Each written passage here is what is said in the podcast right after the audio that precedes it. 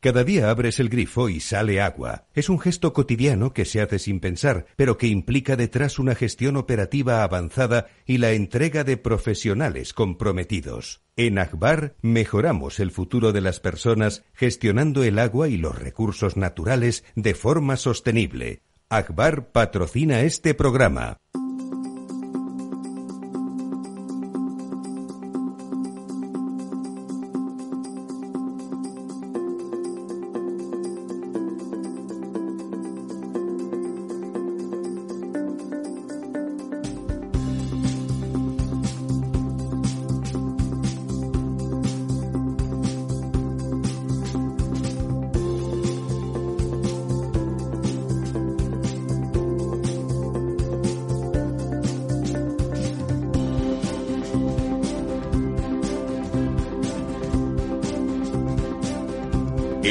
Estado Ciudad, con Ramiro Aurín y Diego Jalón en Capital Radio. Muy buenos días, amigas y amigos. Doña María. Muy buenos días a todos. Don José Luis. Servidor. Servidor de él mismo y de la sociedad si se deja, que no se suele dejar. ¿Qué sociedad tenemos? Don Diego. Buenos días, Ramiro. Bueno, ya, ya, me he enterado en el ascensor que están ustedes montando una asociación terrorista, pero, Light, pero poco. Light. O sea, una cosa sin, sin vulnerar Sí. muchos derechos. Eso es. Tres o cuatro solo.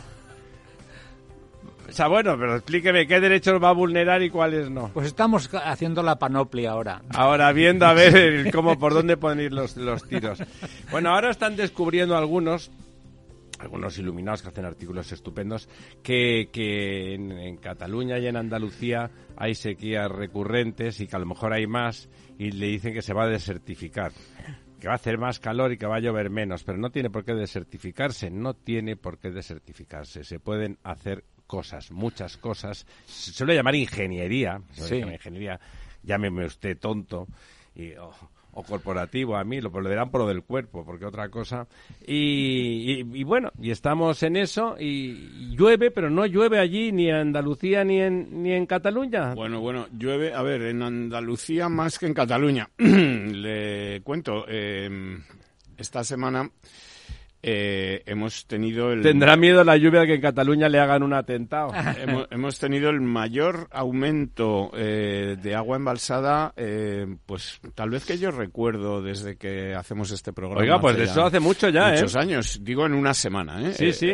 Hemos aumentado 3.000 hectómetros cúbicos. Caramba, Dos- el embalse de la Serena lleno. 2.932 hectómetros cúbicos, que es un 5,23%. Caramba. Eh, y esto pues nos sitúa en el 50,48%. Bueno, Si- rozando el larguero, pero ya si vemos los encima. gráficos, una subida tan vertical, eh, pues eh, tuvimos una similar, pero a lo largo de dos semanas, no de una, eh, en enero del año 2022. Y fíjate que, perdona que interrumpa, eso sería un 6% en una semana de la capacidad total de embalse de España. Efectivamente. Que es una barbaridad. Sí, Porque sí. evidentemente con 50 semanas que tiene el año, si fuera así... Tres veces llenaríamos, claro, ¿no? Sí, eh, efectivamente, en 10 semanas tendríamos... Claro, eso es lo de los eh, pollos, por los eso. ¿eh? Usted si come seis y yo ninguno, la media son Mm, tres, vale. ¿no? Y- lo grave no es tanto el, el llenado en apenas una semana, es que muchas de las presas del país han tenido que desembalsar Claro, en estos claro. días del Duero han porque estaban por encima de- del límite de seguridad. Si tuviéramos interconectadas todas las cuencas,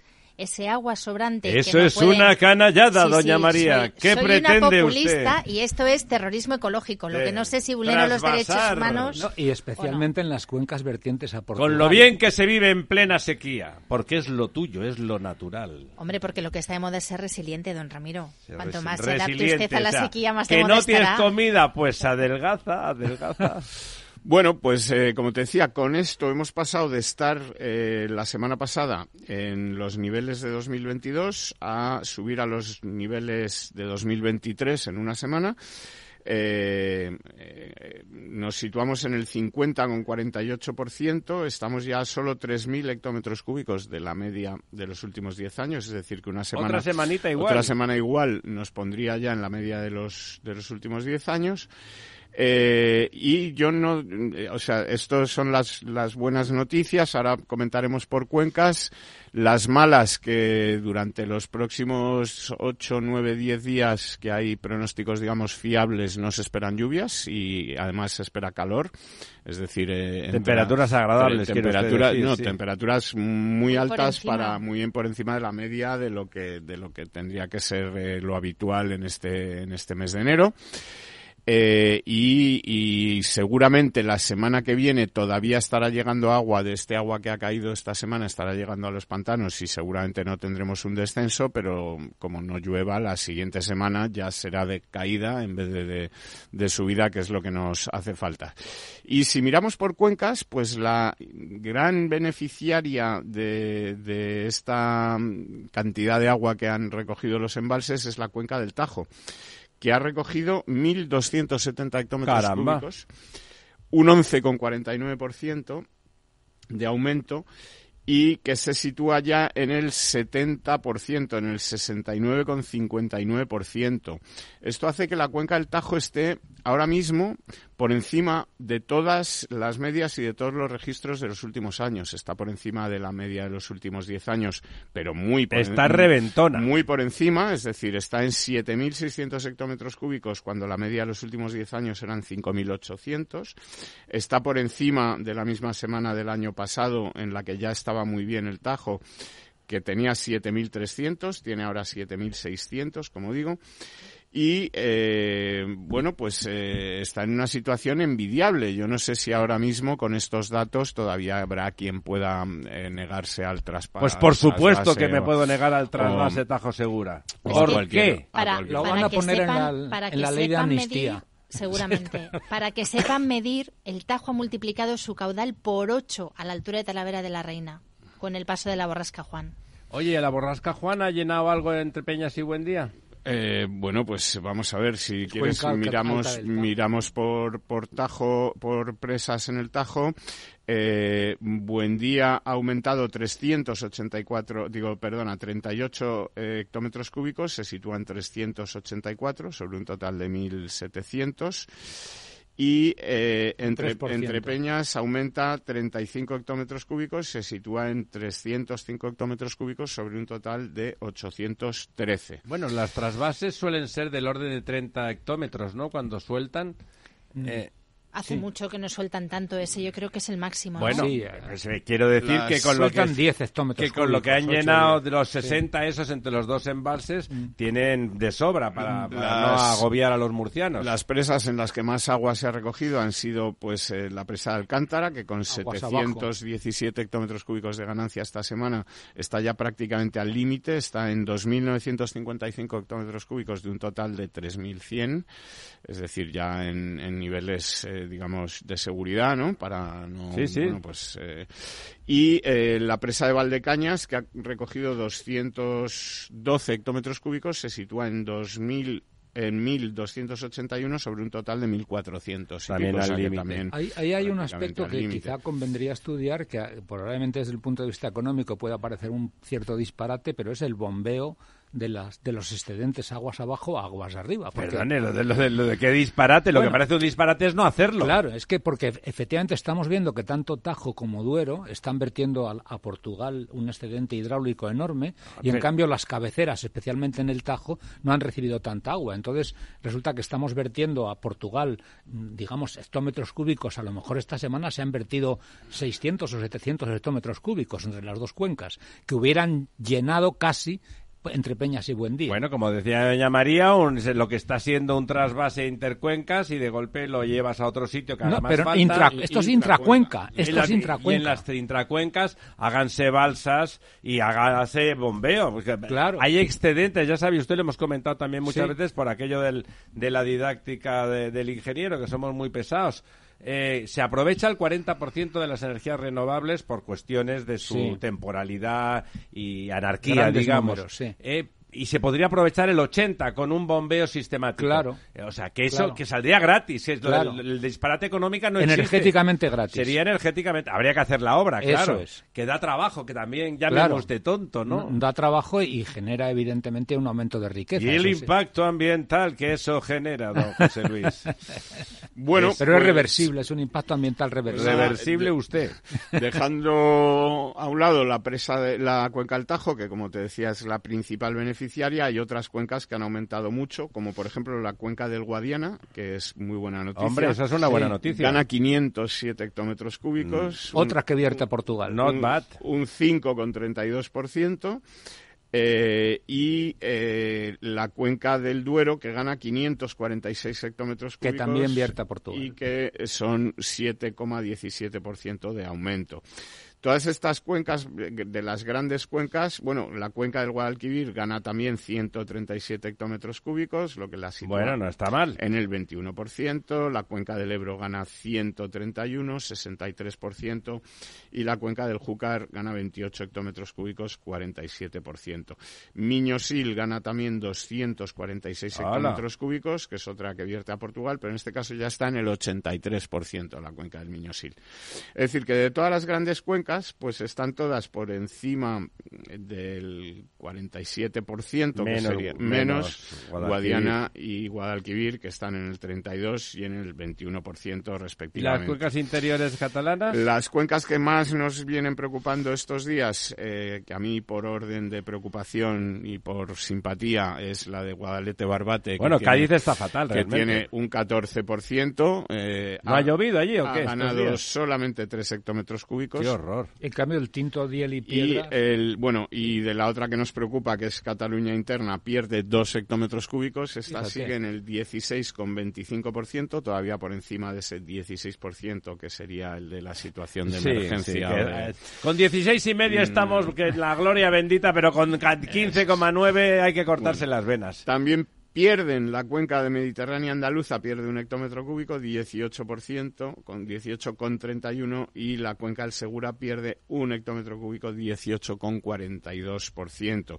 Tinto, Diel y Piedras, que me preguntaba José Luis, eh, gana 19 hectómetros que cúbicos, fíjate, está es que en el 70%, con 161 hectómetros cúbicos de 229. que podría, podría resolver el problema no Posibles. solamente de Doñana, sino el de Cádiz. Sí, sí, sí.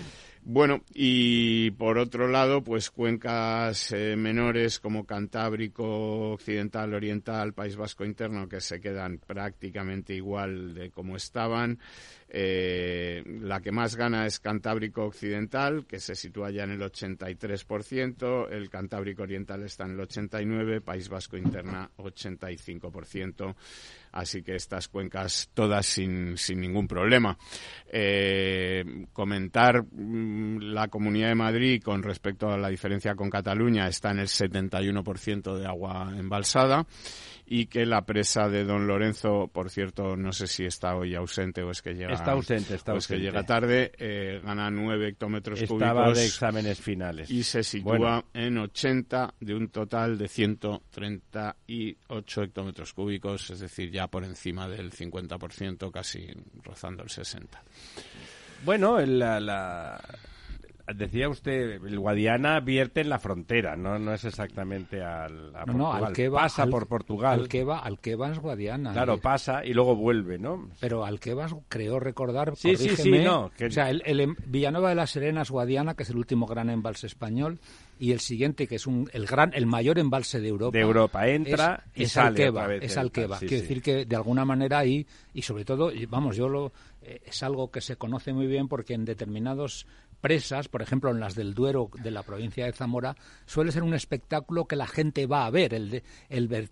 Claro, claro, el vertido, dese- cuando está lleno, claro. en algunas de esas presas, por ejemplo en Ricoballo, que tiene un vertedero enorme de una altura muy grande, es un espectáculo ver Es la, una cascada la cascada gigante, enorme, sí. es una cascada enorme, ¿no? Entonces, bueno, estos días los periódicos de esa zona animaban a la gente a ir a ver el espectáculo, el espectáculo que es echar millones de metros cúbicos de agua perdidos de alguna Bueno, manera. sí, que dada la situación del país uno tiene que decir Claro. eso. Es evidente, eh, hombre, empiezan a reflexionar incluso los iluminados de del govern català de Esquerra Mm. que habían negado el pan y la sal a cualquier operación de trasvase ni pequeña ni grande, empiezan a darse cuenta de que ese agua que está en el Ebro, los payeses del priorato le han dicho, ¿cómo que no vas a trasvasar? Que se nos van a estropear las, una de las viñas con más valor añadido. es el priorato. El priorato, que tiene un valor añadido extraordinario. Y de golpe dice, no me vas a traer un poco de agua, si no necesito ni mucha, pero tráemela. No, es un trasvasamiento. Pero fíjate, fíjate Ramiro, igual hay trasvases que no vulneran los derechos humanos y se pueden... Bueno, el de Bilbao, claro, el de Bilbao ellos se independizarán, y, pero... Respetan la, y respetan la, el género. El género, sí, bueno, hay trasvases. El agua yo no sé si es masculina o femenina. ¿Qué es? No Agua lo es sé. femenina. Es femenina el Sí, agua. señor. Sí.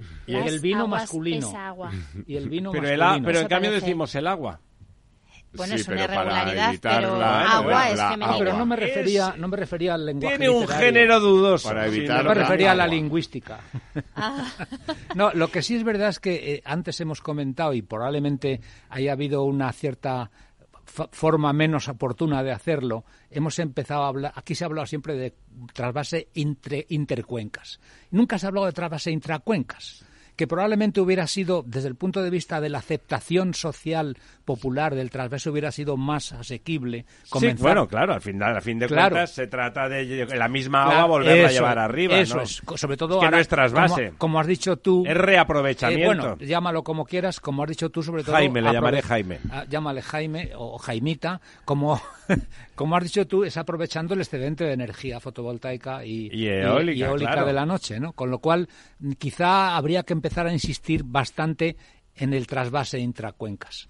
Bueno, lo, del- lo del- lo del bombeo hay que ponerlo ya encima de la mesa ferozmente. Doña María, Sí, yo quería decir que al final el asunto de los trasvases, claro que está sobre la mesa. Se ha notado mucho el cambio de color en los gobiernos que salió de las autonómicas y de hecho ahora mismo ya en Valencia se está impulsando el trasvase Júcar-Vinalopó que lleva paralizado Sí. muchísimos años. Y eso también, bueno, pues a un sector que está muy valorizado, todas las uvas de la suerte que nos hemos comido en fin de año, pues vienen de esa, de Sí, esa del zona de- del- del Vinalopó sí. y necesitan el, el agua.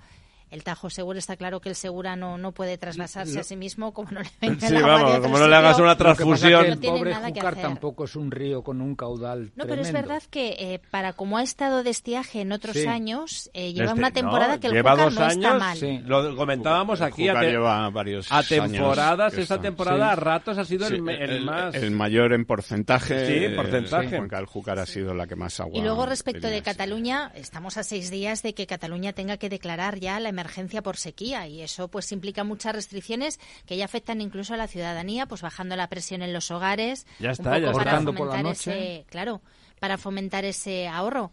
Pero Aragón dice que no. Aragón Bueno, no está sí, dispuesto pero Aragón a es que ceder agua eh, de su ni cuenca. nace ni, Y- sa- ni, ni acaba el río allí, pero toda el agua que pasa es suya. Es que es una cosa. Por El- favor, y Bueno, ahí ahora gobierna el PP, ¿eh? que El ahí gobierno de Murcia. Recordar que come- eh, hemos comentado aquí en alguna ocasión que gobernando el PP, no sé si gobernaba el PP, no, gobernaba el PSOE en Aragón, Marcelino Iglesias. Eh, Aznar fue a Zaragoza a, por- a- a- a apoyar el trasvase, apoyar el trasvase del Ebro. Es que Aragón tiene un problema. Ellos tienen el desierto de los Monegros, donde también hay un sector agrícola muy importante, y se les niega el agua precisamente porque no quieren hacer infraestructuras que rompan un poco la, la dinámica fluvial. Entonces, si Aragón no tiene agua donde a él le falta, Claro. tampoco está dispuesto a cederla a otros. Pero es que no ceden nada, el agua sale de allí y los Bueno, pues se hagan las cogen fuera. infraestructuras para que rieguen Claro, los monegros. claro. Yo creo que ahí es donde está la ¿Y presión a de usted le parece que es eh, rentable y que tiene que cada gota que se vierta en los monegros va a generar mucha riqueza? Hombre, generar riqueza en los Monegros. Pero ahora mismo es como un porcentualmente esa gota en cualquier otro sitio casi de España entera no generaría más riqueza. Claro, Bueno, es que eso se, se trata de decir qué hay que hacer en los monegros. Pues no sé, habrá otros sitios en Aragón para regar, ¿no?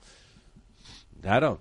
¿Qué iba a decir usted? No, que Diego? el gobierno de Murcia, cuyo presidente ahora es muy amigo de doña Teresa Rivera, que pasean Íntimos, juntos, íntimos pasean son, juntos viendo el Mar el Menor. Mar Menor y estas cosas, pues ha pedido también al gobierno central que impulse un plan hidrológico nacional para llevar agua de donde sobra, donde falta, digamos, y que, bueno, que, que ya hay cada vez más, digamos, peticiones en este sentido y que, que bueno, que algo se está poniendo un poco en Algo está cambiando, Algo sí. está cambiando un poco en este sentido, ¿no?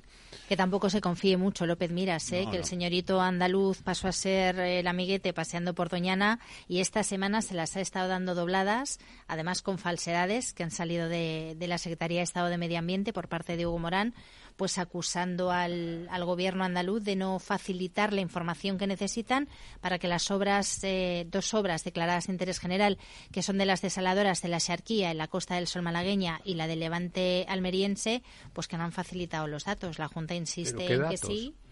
Necesitaban los proyectos porque eran obras eh, autonómicas que ahora pasan a ser de, interés, general, pero que no se ejecutan hasta que se faciliten los datos. Todos esos datos y todos los proyectos ya se han facilitado, es lo que dice la Junta, y en cambio la Secretaría está Bueno, el señor Hugo Morán tiene la misma credibilidad que una cacatúa con cuesta, de fría en Madrid. Cuesta mucho trabajo creer que no se quieren dar unos proyectos para hacer algo que te va a beneficiar.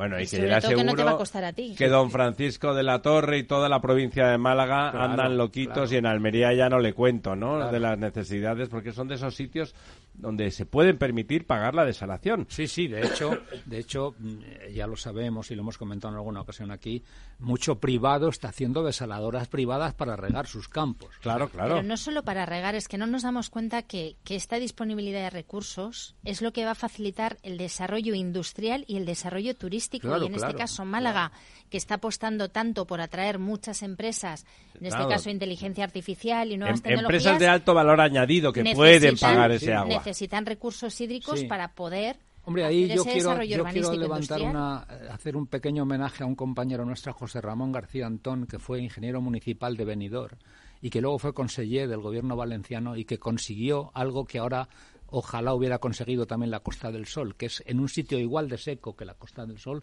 como es Benidorm y toda la zona del Altea, la, de, Alicante, que no tienen problemas de agua, precisamente por la combinación de tres sistemas, que son la desalación, que es el trasvase del Taivilla, que es, sigue viendo y, y, es alguna presita como Guadalés. Entonces, eh, es, sigue siendo un milagro que una ciudad como Benidorm, que tiene medio millón de habitantes en el verano, todavía bueno, es que es el mix, lo que hay que hacer son mixes. Pero eso es, no solamente el mix, sino la inversión en infraestructuras. Ellos tienen un parque inundable maravilloso que cuando viene la, toda la, escorrentía de las aguas torrenciales la recogen y se reutilizan. Y no produce, y no produce y un tanque de tormentas maravilloso. Pero a lo, que voy es que aquí lo que hubo es un input técnico importante al margen de cuestiones ideológicas y medioambientales, respetando el medio ambiente. Es decir, la política en aquel momento que la hizo tanto en el Ayuntamiento de Benidorm José Ramón como en la como consejero del gobierno valenciano, eh, era un, compañero mío de colegio mayor, eh, realmente ha, conseguido algo que, claro, eh, a pesar de lo que nos asombramos de, de Dubái, por ejemplo, tú vas al, al Hotel Valley en Benidorm, que tiene 40 plantas, abres la, el grifo de la última planta y lo que sale se puede beber.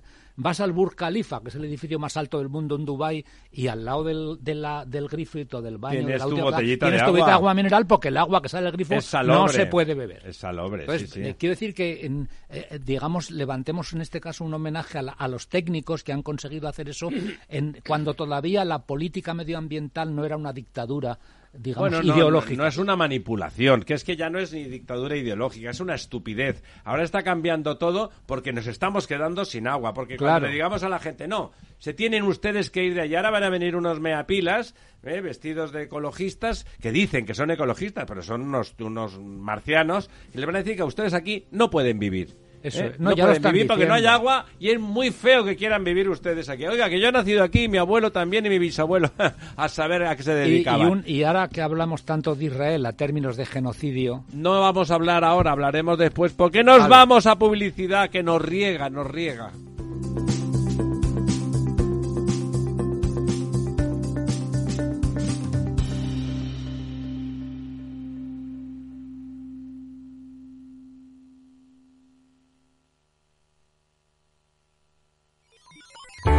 Los robots escuchamos Capital Radio. Es la radio más innovadora. Oímos a Saragot, con Luis Vicente Muñoz. Ahí le has dado. Esto es Capital Radio. Di que nos escuchas.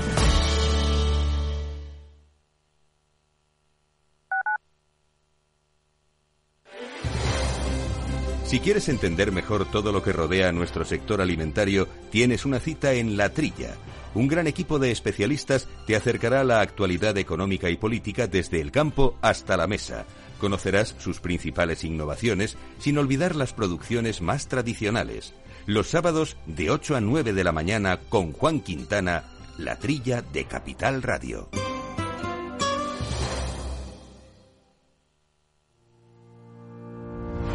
Los miércoles a la una de la tarde en Capital Radio, Gestión del Talento el escaparate de la formación para el empleo. Expertos formadores, agentes sociales y representantes de la Administración se dan cita en este espacio para impulsar el valor de la formación y el talento. Un espacio de Fundae, la Fundación Estatal de Formación para el Empleo, dirigido por José Joaquín Flechoso.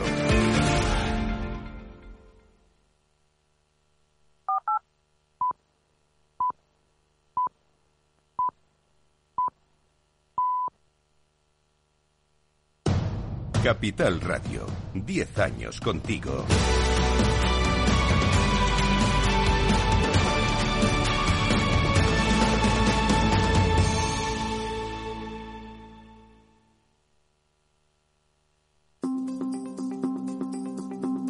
El Estado Ciudad, Capital Radio.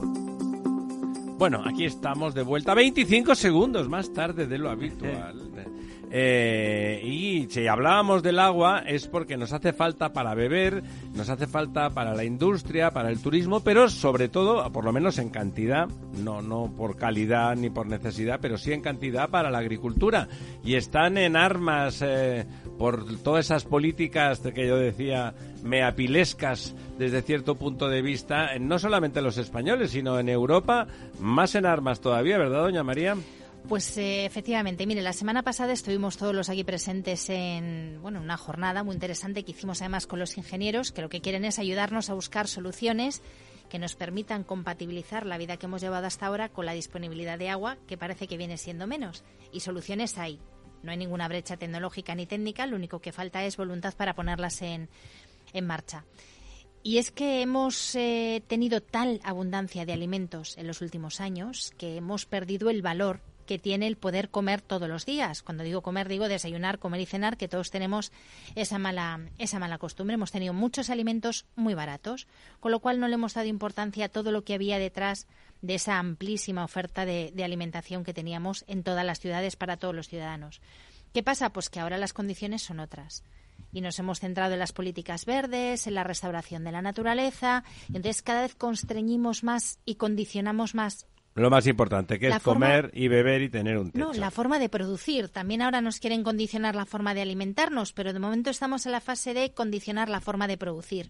¿Qué pasa? Que los que vienen trabajando, que es un modo de vida eh, en la producción de alimentos, ven que no es viable. No solamente no es rentable para ellos, sino que no están valorados, están absolutamente criminalizados. Parece que son ellos los causantes, ¿no? Sí, sí, del, cambio, climático, Cuando sí. hay alguien verde. Yo he escuchado a personas sensatas, aparentemente, de, de un ministerio que empieza por mí y acaba en Teco, eh, personas eh, técnicos, eh, no políticos, eh, diciendo, no, no, pero es que claro, pero tú, Ramiro, tienes que asumir que para conseguir la sostenibilidad del país hay que reducir la agricultura en España a la mitad. Es eso, lo he oído yo de personas solventes aparentemente y con las que hemos trabajado Pero todos ese, en algún La pena momento. es que ese mensaje no es español, es un mensaje europeo. Al final lo que es un queremos mensaje es falso, sobre todo. poner la seguridad alimentaria en manos de terceros países, que mientras todo vaya bien y seamos amigos está muy bien, pero Bueno, cuando la cosa no vaya usted, bien... como, como la energética, que el, que el ir bien y ser amigos duró un par de años. Le pregunten a los alemanes, ¿no?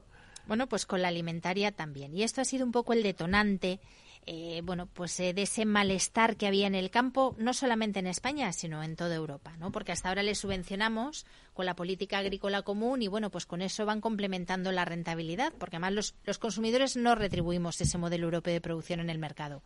Preferimos ir a lo barato que viene de terceros países. Por supuesto, eh, esclavizando, sin salarios mínimos interprofesionales, sin control en fitosanitarios. Exacto, todo lo que aquí, todo lo que aquí marca la, producción agrícola es inexistente en esos fuera. terceros Por eso países. es más barato. Claro, Entra claro. en el mercado sin aranceles y, pues claro, nos van apartando. Y sin controles de seguridad Y sin alimentaria como los controles, exactamente, exactamente. Entonces, bueno, pues los alemanes, eh, ha habido una gota que ha colmado el vaso y es que les han retirado una subvención Al gasóleo agrícola y entonces han decidido que ya basta. O sea, ya basta, ya está bien de Es de gracioso porque debe ser uno de los países con menos agricultores de Europa, No, ¿no? no, no nos engañemos. Hay el muchos, sector ¿sí? agrícola en sí, bueno, tienen una industria muy potente, pero tiene un sector agrario también muy potente. ¿Y qué de cultivan? hecho, han sacado Patatas. pues, hay mucho ganadero, Cebada. Ganadero. mucho ganadero y ellos tienen muchos cultivos herbáceos y Mm. mucha mucha ganadería. Alemania ha sido, bueno, pues se llevaba la palma en lácteos de siempre. Vacas, ajá. Sí, mucho vacuno porque tiene mucho pasto.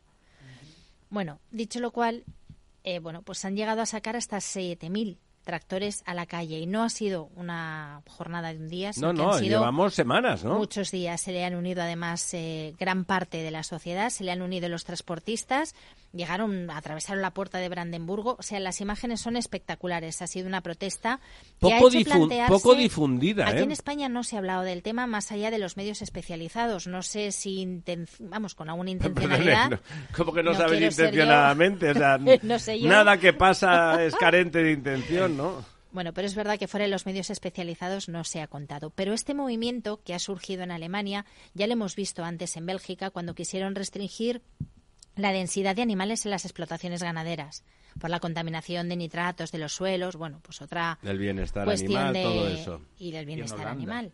Y en Holanda, en Países Bajos, se creó el Partido Agrarista y esto está haciendo que los agricultores de toda Europa se estén contagiando, mm, bueno, pues de, De que de- tienen que alzar la voz si quieren defenderse. Claro, o sea, el malestar estaba, pero no se manifestaba ni han decidido manifestarlo y hacerse oír.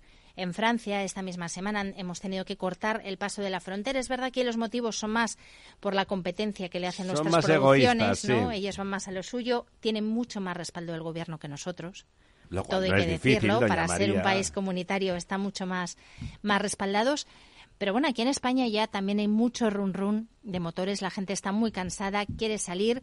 Es verdad, y esto es una opinión mía personal, que desde las organizaciones representativas, quizá porque están o van muy de la mano de los partidos políticos, no se atreven a alzar la voz, pero sí hay ya algunas menos políticas que han decidido movilizarse. Y el día 21 de febrero vamos a tener de momento 500 tractores aquí en las puertas ¿Y de por qué Atocha. 500 y no 5.000? Pues porque son los que representa esa asociación que han querido Ajá, sumarse. es una asociación Es una concreta. asociación ¿Cuál asociación Unión es? de Uniones, la que ha convocado esta... Unión de Uniones. Pero es una mar... o sea, es una protesta de un día, no es eh, una Sí, huelga sí, sí. como la que han protagonizado los Es los una poner en agricultores evidencia las cosas. Don José Luis, ¿qué quería usted decir? Vamos a ver, yo creo que aquí hay una reflexión más profunda, que es que eh, la ideología eh, medioambiental que, está, que ha dominado la política europea en los últimos años ha sido un- realmente una trampa.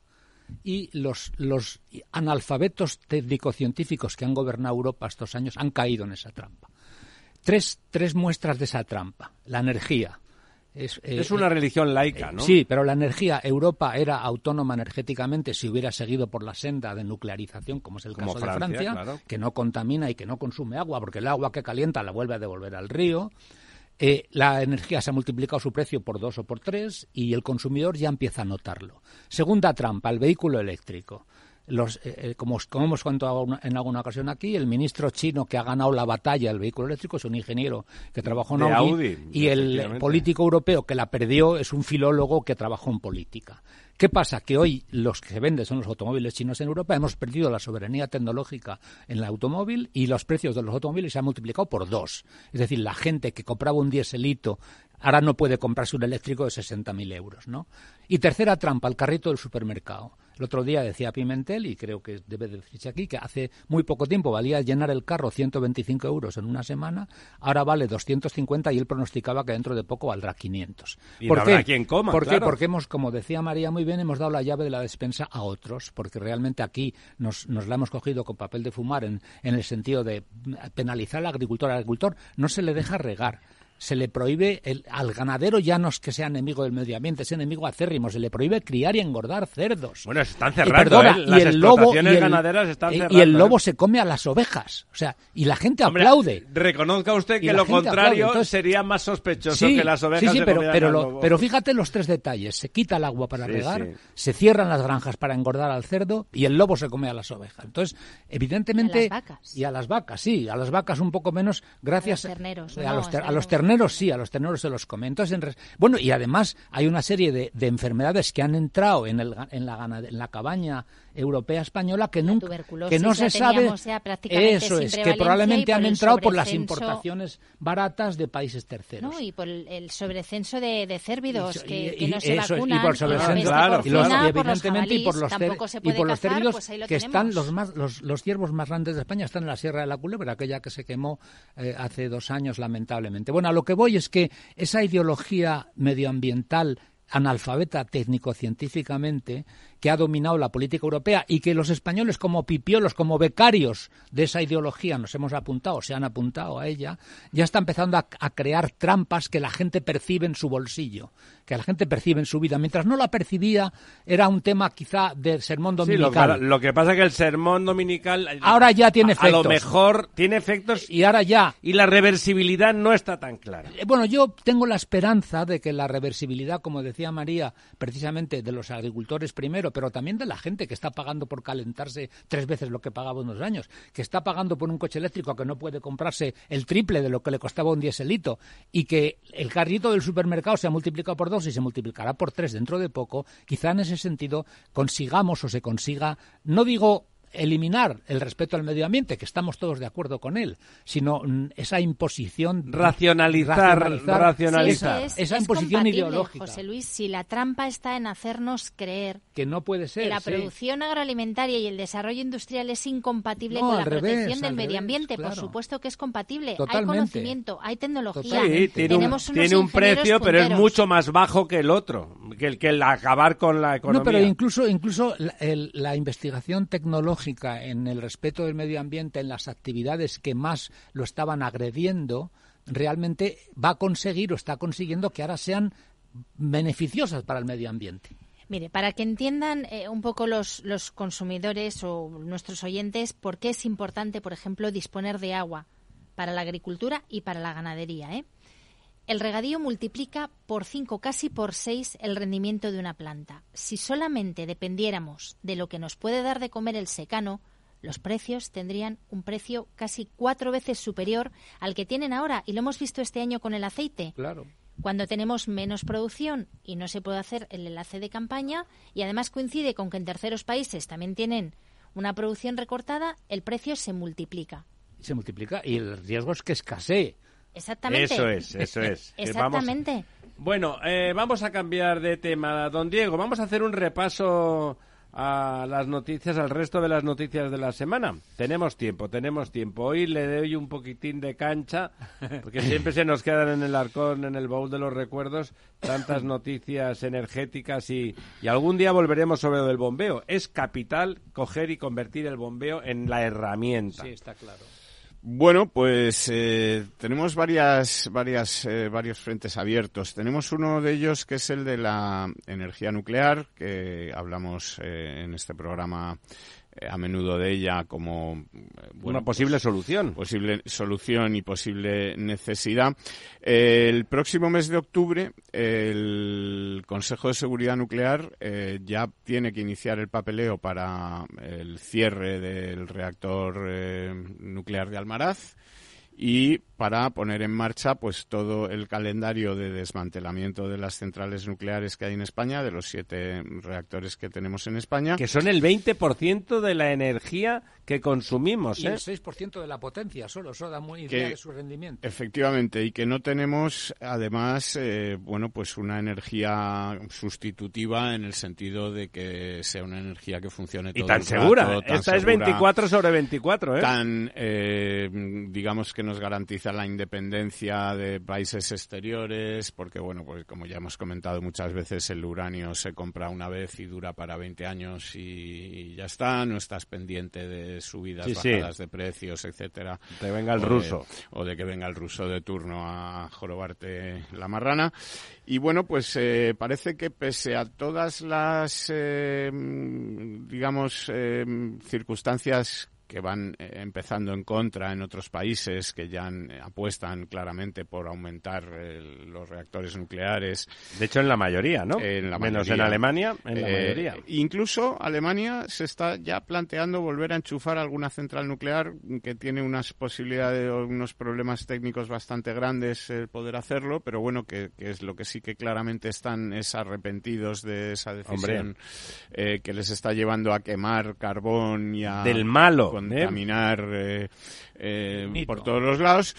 Y Eh, bueno, pues el gobierno de España eh, de momento se mantiene en sus 13 con ese calendario de cierre entre 2027 y 2030. Decía la ministra, no vamos a volver a la casilla de, De salida. salida, claro, si vamos marcha atrás, pues estará bien Sí. ir a la casilla y de además, salida. eh, antes de que, de que comentéis, os doy otro dato, que es que una de las cosas en las que se escudaba el gobierno era en que las centrales, o sea, las eh, empresas energéticas eh, No querían. no querían mantener abiertas esas centrales. Eh, bueno, pues ya ha hablado el eh, eh, presidente de la Asociación de Centrales Nucleares, el presidente del Foro Nuclear, que se llama Ignacio Andaluce, ha dicho esta semana que queremos replantear al gobierno el calendario de cierre y que efectivamente pues están a, favor de mantener la vida útil de estas centrales que eh, además pone como ejemplo otras centrales similares de misma tecnología, etcétera, que hay en Estados Unidos que van a tener una vida útil por lo menos de 80 años y, y que incluso se pueden prolongar más allá, es decir, que no hay ningún problema técnico para Alargar la vida, sí. alargar la vida de estas centrales y por lo tanto que esta excusa, digamos que, que el gobierno eh, mm, eh, em, Maneja, es- sí. esgrimía, ¿no? De que las eh, eh, empresas eh, en- energéticas no querían, pues ya tampoco existe porque sí que quieren. eh, A ver, don José Luis. ¿no? Vamos a ver, es que yo creo que la- en lo de las trampas que ha impuesto la política medioambiental a, a Europa y a España. La hay- ideología, La sí. ideología, sí, la ideología transformada en política, ¿no? Eh, una de ellas es la cómo hemos perdido posiciones en la competitividad y la productividad tecnológica en el mundo. Es decir, todos son noticias hoy y los y nos abruman los medios con que Europa está perdiendo posiciones. Es así. en- en la- es así. Pero fijaros en el tema de la energía nuclear. Es- Europa, España y Europa hace 20 años eran las soberanas tecnológicamente en la energía nuclear. ¿Qué es lo que ha pasado? En Francia, la empresa que era soberana en tecnología nuclear era EDF, que era una empresa pública francesa, y Areva, que por cierto, Areva tiene el nombre por eh, porque parece ser que el fundador le gustó un monasterio que había allí. Bueno, Areva era la tecnológica nuclear francesa. Como en España había tecnológicas nucleares que estaban en la punta. Algunos clasifican y dicen que España, Francia era la primera potencia tecnológica nuclear y España era la sexta o la séptima en los años 80, 70, 80. Bueno, ¿qué es lo que pasa con Areva?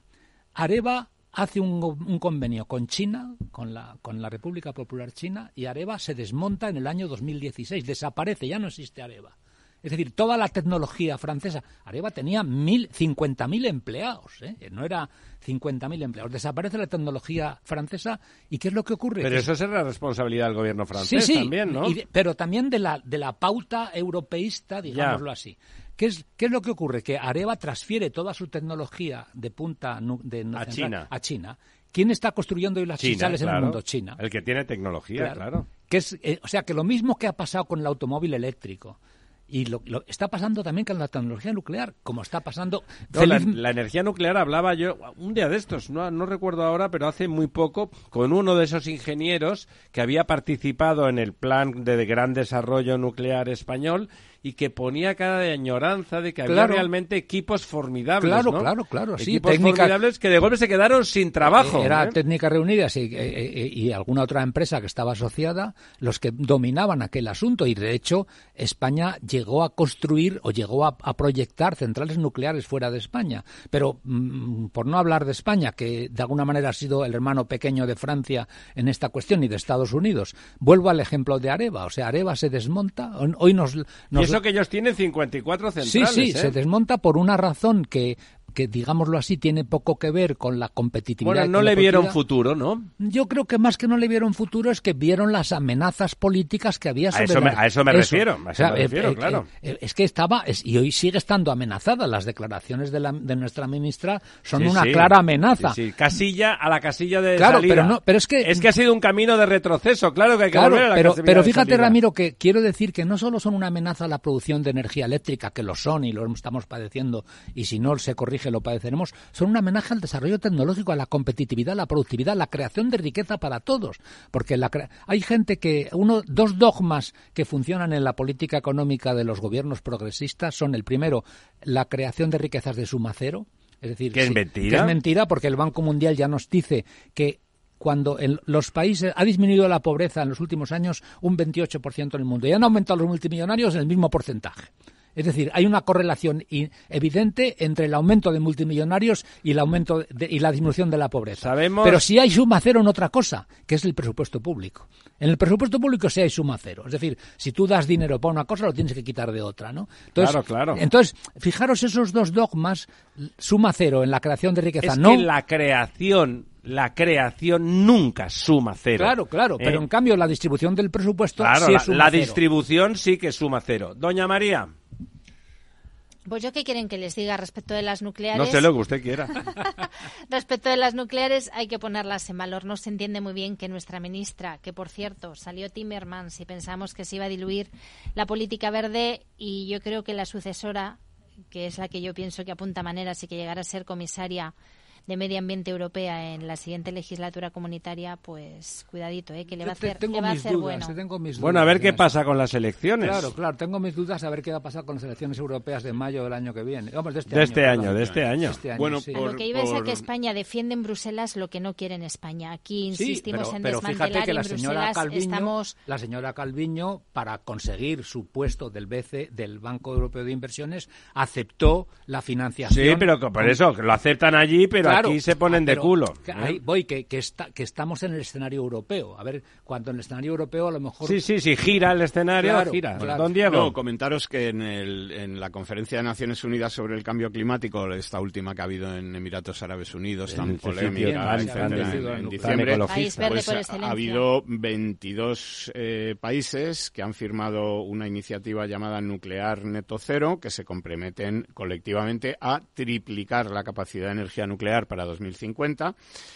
Estos países son, y te los digo así medio en orden alfabético, no por importancia, pero Bulgaria, Canadá, República Checa, Finlandia, Francia, Ghana, Hungría, Japón, República de Corea, Moldavia, Mongolia, Marruecos, Países Bajos, Polonia, Rumanía, Eslovaquia, Eslovenia, Suecia, Ucrania, Emiratos Árabes Unidos, Reino Unido y Estados Unidos, a los que España. habría que añadir eh, Rusia y China, que no han firmado el acuerdo, pero nadie Pero hace duda- lo que le sale del duda- mismísimo. no, pero nadie duda de su, de su vocación nuclear y que, por supuesto, pues no, no ha firmado Es España, su- ¿no? subrayo el Marruecos. Es decir, sí, ¿Eh? eh, Marruecos y luego países, eh, por ejemplo, como Suecia o Sí, sí, como pero Fin- lo digo Marruecos porque lo tenemos aquí al Sí, lado pero bueno, ¿eh? ya- y está quiero decir- cambiando de sí, políticas. no, y le, y le quiero decir países como Finlandia. Sí, o sí, Suecia, ecologistas de toda la los vida. que nadie duda de su vocación ecológica. o de Ambiental, ambiental, sí, pero no etcétera, su estupidez. Eh, Países Bajos, eh, es decir, países. eh, Sí, sí, tradicionalmente defensores de defensores políticas de verdes políticas verdes porque que efe- quieren efectivamente- y racionalizar. porque no hay mejor forma de evitar las emisiones que eh, emplear una energía cero emisiones, como es la Pero energía además es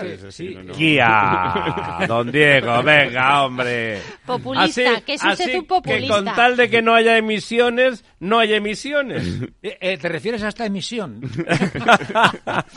Bueno, y fíjate, Pero esta emisión no echa humo, ¿no? Vete a saber. fíjate, eh, mm, eh, que eh, hablando del tema nuclear, se ha publicado esta semana un invento, un nuevo invento chino, eh, eh, desarrollado por una empresa llamada Beta Volt, que es una batería de energía atómica con un isótopo de níquel que es prácticamente inagotable, que dura 50 años y que además tiene el tamaño, mm, bueno, pues como la mitad de una moneda de, de dos euros. ¿Y qué hacemos Es- cuando se acabe? Entonces, esta batería permitiría, Un monedero. por ejemplo, pues eh, tener un móvil que no hubiese nunca que cargar, es decir, que durase 50 años sin tener que volver a cargarlo. O, eh, bueno, pues imagínense cualquier aplicación de este tipo en, en, pues, eh, Pero baterías. claro, para- llevaríamos cosas una- radioactivas en la mano. Pero, pila- fíjate, Uno de los pero curiosamente ahora se llevan llevaría. cosas radioactivas en muchas partes muchas del cosas, cuerpo, porque eh. como sabéis los isótopos son un elemento de curación importantísimo, o sea que es la eterna contradicción. De, la energía nuclear es un vudú de inseguridad, pero resulta que en Europa y en España una producción una sola víctima. El gas energético, lo hemos comentado aquí, ha Sí, producido en 5.000. España 5.000 muertos. Y, la- y los isótopos están curando a la gente. Sí, sí. Bueno, y además estas baterías pues pueden colocarse en serie eh, Claro, y y aumentar. Sí, sí. aumentar muchísimo la, la capacidad, la potencia. Y eh, para que nos hagamos una idea eh, de lo que de lo que esto puede representar es eh, que 3.300 megavatios hora se pueden almacenar en un gramo de batería. Caray. Eh, es decir, Eso la- usted que se sabe lo de los números en, términos, son- compárelo para que lo Pues entendamos. son tre- una central nuclear de las convencionales tiene mil, me- mil megavatios, o sea que en una hora produce tres centrales nucleares en una hora producirían lo que acaba de decir Diego. Coño. Bueno, pues de mil. Eso, eso está, vige- eso ya está operativo. eso está ya en marcha y, y dentro de ¿Y poco quién lo, pues ha- quién lo ha seguramente puesto en órbita? pues como te decía una empresa china llamada Betaboy. ah, China. Que China. lo venden por Amazon. Eh, pues Por Alibaba, perdone usted, por dentro, Alibaba. dentro de poco. Bueno, y si quieres por comentar ya que acabamos el programa una cosa de la actualidad española que tiene que ver también con la energía, que es esta entrada de BlackRock en, en Naturgy, en el Consejo de Administración de Naturgy, que como sabes ha sido muy criticado sobre todo por eh, Sumar, que es Claro, claro. este partido Que debe llamarse pre- restar, pero bueno. presidido por esta señora que quiere reducir el sueldo de los grandes Sí, ejecutivos. claro, claro. Pues precisamente BlackRock, una de las cosas que ha hecho según ha empezado a tomar... eh, Ha sido bajar el sueldo de los de Naturgy. Es negarse a aumentar estos sueldos y poner en revisión toda la política de remuneración de los grandes ejecutivos de Naturgy, además de negarse al nombramiento de vario- varios consejeros eh, que proponía el, el Consejo de Administración. Porque O sea, no el le señor parece- Fainé no ve le mover un poco su silla ahí. ¿no? Eh, bueno, el- los consejeros eh, que ha puesto la Caixa eh, no se han Tocado. tocado, pero sí que se han tocado otros, es decir, sí que se han negado a la incorporación de otros nuevos y sí que se ha pedido, eh, bueno, sí que se ha, puesto, salarial. se ha puesto en marcha una política de revisión de todos estos salarios que están cobrando grandes Segundos, tienen segundos. Nada, solo para decir que el salario bruto mensual de la ministra que propone esa contención es de 7.050,06 euros al mes. Ya, pero hay un dato que el- No es eh, uno, magia, uno de los signos, uno de los signos mayores de riqueza es la casa que uno tiene. Los eh, ejecutivos consiguen la casa por su trabajo en la sociedad libre. La ministra que quiere reducir los sueldos tiene una casa de 400 metros cuadrados en la que vive gratis gracias al Estado.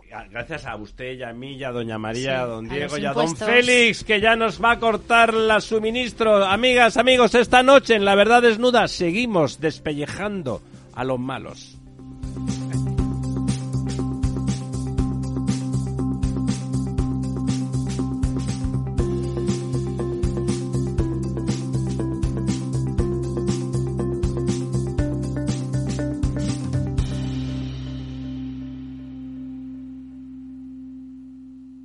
Cada día abres el grifo y sale agua. Es un gesto cotidiano que se hace sin pensar, pero que implica detrás una gestión operativa avanzada y la entrega de profesionales comprometidos. En Akbar mejoramos el futuro de las personas gestionando el agua y los recursos naturales de forma sostenible. Akbar patrocina este programa. Industria, seguridad, tecnología, aeronáutica, innovación, empleo de calidad, defensa. Hablemos de defensa y seguridad, el primer programa de radio que da voz a la industria nacional de defensa. Los miércoles a partir de las tres y media de la tarde, hablemos de defensa y seguridad con Laura Blanco, de la mano de IDS.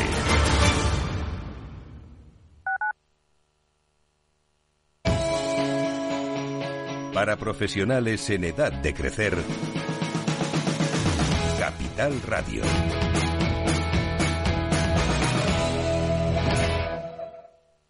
Disfruta de la mejor cocina gallega en Montes de Galicia. Todo un clásico moderno en el barrio de Salamanca. Disfruta de la variada dieta láctica, de las mejores carnes y pescados tratados con respeto y transparencia y regados con una de las mejores bodegas de la zona. En grupo, en familia o en pareja, Montes de Galicia te ofrece el espacio perfecto en cada ocasión. Descubre el lado más verde de la economía y las empresas en una nueva newsletter de Capital Radio. Todas las claves de la semana sobre ESG en un mismo sitio. Suscríbete en capitalradio.es a claves ESG y recibe los contenidos del lado más sostenible de las empresas. Los viernes en Capital Radio, la salud protagonista. Valor Salud. Industria, pacientes, profesionales y directivos del sector. Investigación y todas las áreas del mundo de la salud y sanidad con los expertos y destacadas empresas. Valor Salud. Cada viernes a las 10 de la mañana, la salud protagonista con contenidos claves y un estilo propio. Valor Salud. Con Francisco García Cabello.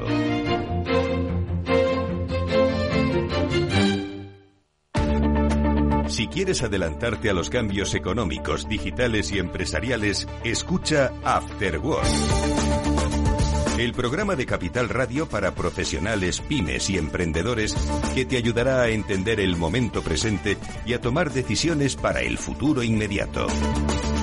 De lunes a jueves, de 7 a 8 de la tarde, con Eduardo Castillo.